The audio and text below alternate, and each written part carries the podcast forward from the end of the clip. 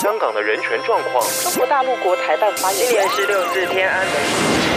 从新闻看见真实的中国，欢迎收听《中国这一刻》。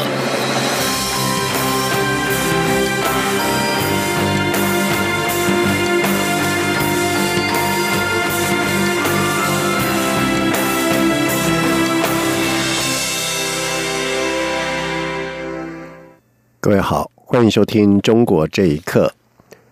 中央流行疫情指挥中心指挥官陈时中在今天上午在外交部的安排之下，前往了外交部，向驻台使节以及代表们简报，分享台湾疫情作为跟决策内幕。在会中，有人提问如何看疫情的变化。陈时中表示，最有资格预测疫情变化的是拥有最多病例的中国，以及拥有专家与国际资料的 WHO，也就是世界卫生组织。但一个呢说了大家不信，一个是偏偏不愿意说，所以台湾也只能做最坏的打算，做最好的准备。记者江昭伦的报道。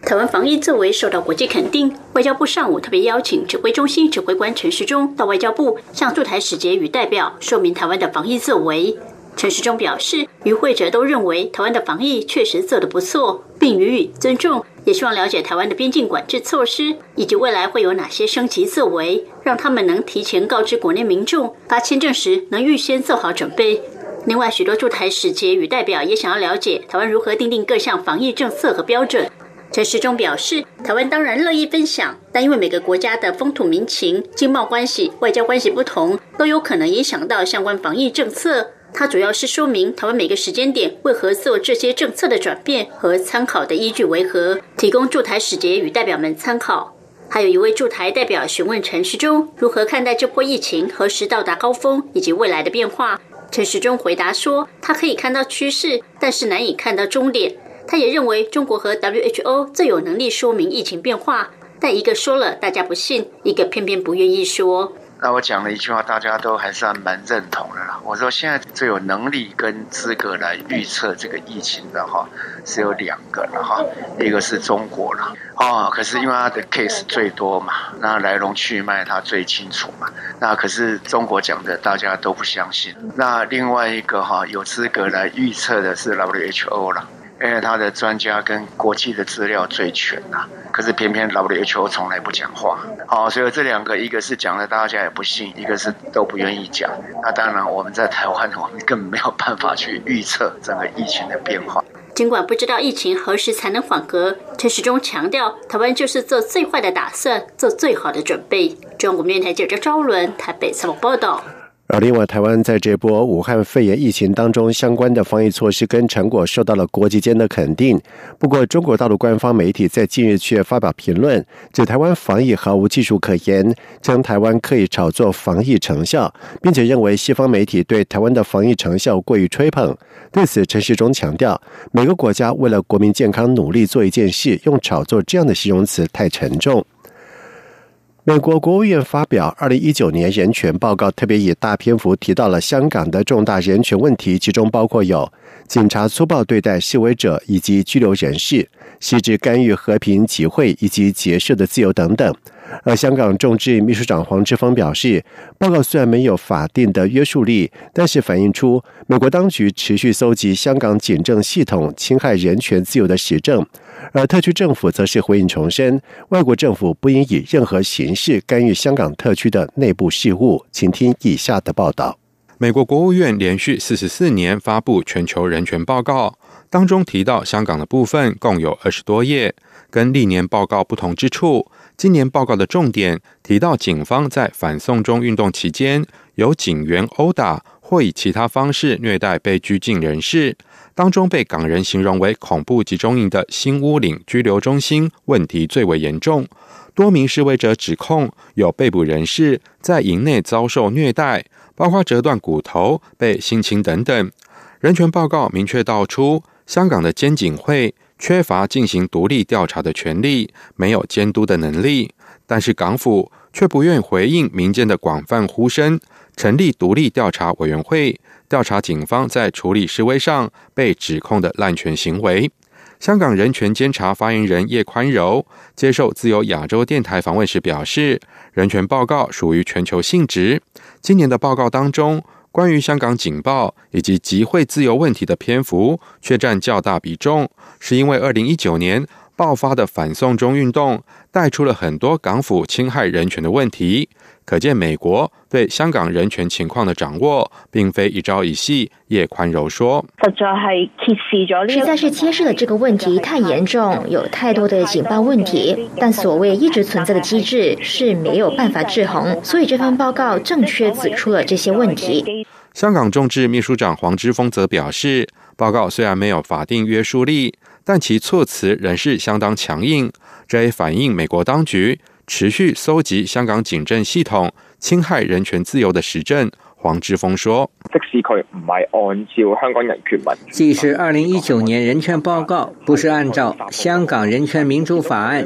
及美港政策法去发布，但看到其措辞都是相当强硬，特别是当中有相当多的篇幅针对七二幺八三幺新屋岭的警报问题，所以反映西方国家，特别以华盛顿为首，都会相当关注在北京治下香港警察报。”暴力是有过之而无不及。针对这一份人权报告，港府发出声明回应，表示人权的保障跟人身的自由是特区政府的责任，因此警队职责包括使用相对应武力来止暴制乱、恢复社会秩序。港府也强调，政治检控绝不存在，重申外国政府不应该以任何形式干预特区的内部事务。以上新闻由央广整理报道。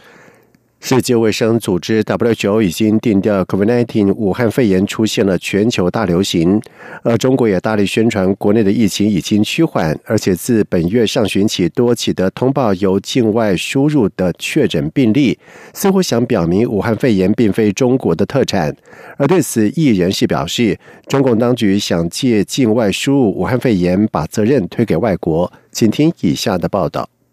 武汉肺炎已经扩散到全球一百二十多国。中国卫健委高级别专家组组长钟南山十二号在广东省防疫记者会上指出，中国许多省份都已实现多日零确诊，但目前更应关注的是境外输入的情况，以避免境外输入病例成为新的感染源。钟南山曾在二月二十七号在广州医科大学举办的疫情防控新闻会上说。疫情首先出现在中国，不一定是发源在中国。这是中国政府官员第一次将疫情源头指向国外。而大陆外交部发言人赵立坚更在社交平台上质疑，病毒可能是由美军带到武汉，要求美国公开资料，并欠他们一个解释。对此，广东异议人士王爱忠接受自由亚洲电台访问时说：“各地最近陆续强调所谓输入型武汉肺炎，有多方面的考量。”当局是想借此表明中共体制的优越性，还可以推脱责任。王爱忠说：“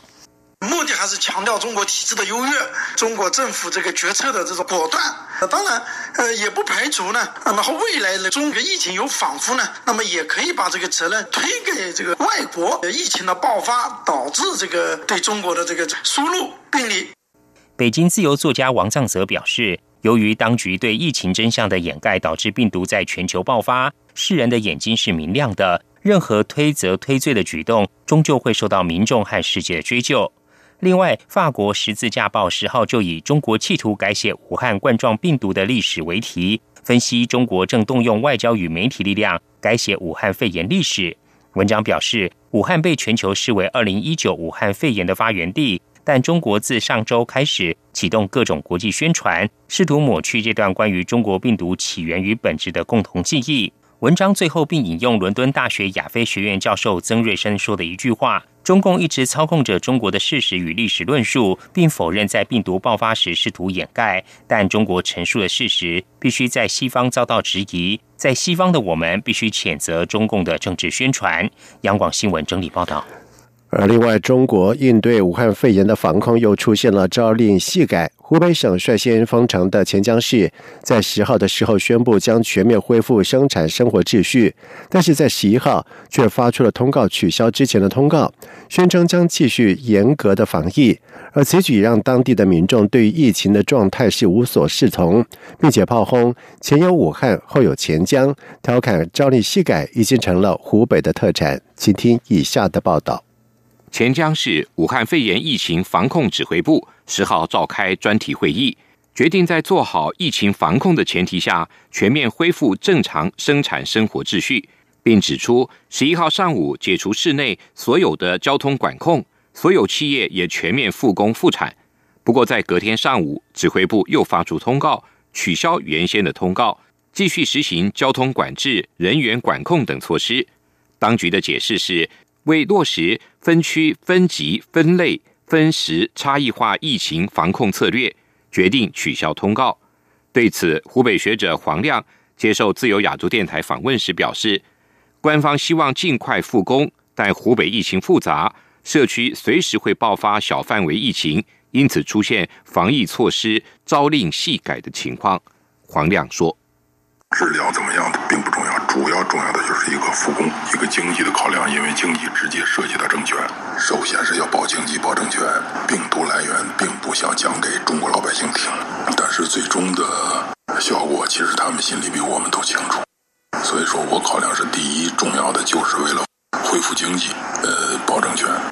武汉居民周一平表示，最近一直就在传出武汉将复工的消息。政府人员及企业都在争取尽早复工。如果武汉不能复工，周边不能解封，整个湖北省的损失都非常惨重。至于病毒怎么样，都是未知数。事实上，武汉医疗部门就传出，武汉肺炎感染者即便康复，核酸检测呈现阴性，但不排除假阴性的可能，还有康复者转为阳性，需要再入院治疗。武汉维权人士张毅说。昨天还传出，同济还是协和的熊院长告诫所有的人，他所有的朋友，如果得了这个病，包括好了之后，都不能跟他们同桌吃饭，因为这个病没办法治，治不好，他只是他的抵抗力比较强，压在他体内。你如果跟他吃饭，你有基础病，你立马就会被传染。你跟他近距离的接触，你也会得这个病。所以他建议。永远不要跟这些人再接触。钱江市取消全面恢复生产生活秩序的决定，也惹来中国网民的关注。有人形容，现在全国都处在严守阶段。作为湖北的一个城市，全面恢复生产生活还是有点操之过急。更有网友说，前有武汉，后有钱江，调侃朝令夕改已成了湖北的特产。央广新闻整理报道。美国总统川普在十二号签署了一项法案，将禁止使用美国联邦政府的资金购买包括华为在内对美国国家安全构成威胁的通信产品和设备的规定纳入正式的法律。参议院商务委员会主席、密西西比州的共和党联邦参议员威克在法案正式生效之后发表声明表示。这项立法为帮助美国公司奠定了基础，使美国公司得以将易受到攻击的设备以安全产品取而代之。威克在声明当中也强调，安全可信通信网络法，同时是编号 S 一六二五的美国五 G 网络领导法的配套法案。因此，今天对于美国经济和国家安全而言，是一个重要的胜利。湖北省孝感市应城海山小区在昨天晚上爆发了大批的居民围堵警方抗议的事件，民众不满当地的物业跟大卖场串通，卖高价的烂菜发疫情财，而警方却逮捕联系组织购买平价菜的职工，但是官方获悉之后，只图维稳息事宁人。微博账号联合参谋部战略忽悠局在昨天发文表示，应城海山小区物业跟业委会不作为，因生活物资保障问题，菜价高，还经常是烂菜。职工联系的平价爱心菜不能够进到社区，引发居民的不满，并且高喊社区区委主任暨业务委员主任吕德山下课。而应城是湖北省的县级市，由孝感市代管。根据通报表示，针对居民反映的物价的问题，应城市委召开了常委会议，针对小区防控以及市场保供服务进行了再次的安排部署，进一步加大保供稳价的力度。以上，中国这一刻，谢谢收听。无限的爱向全世界传开。永恒的关怀，来自他。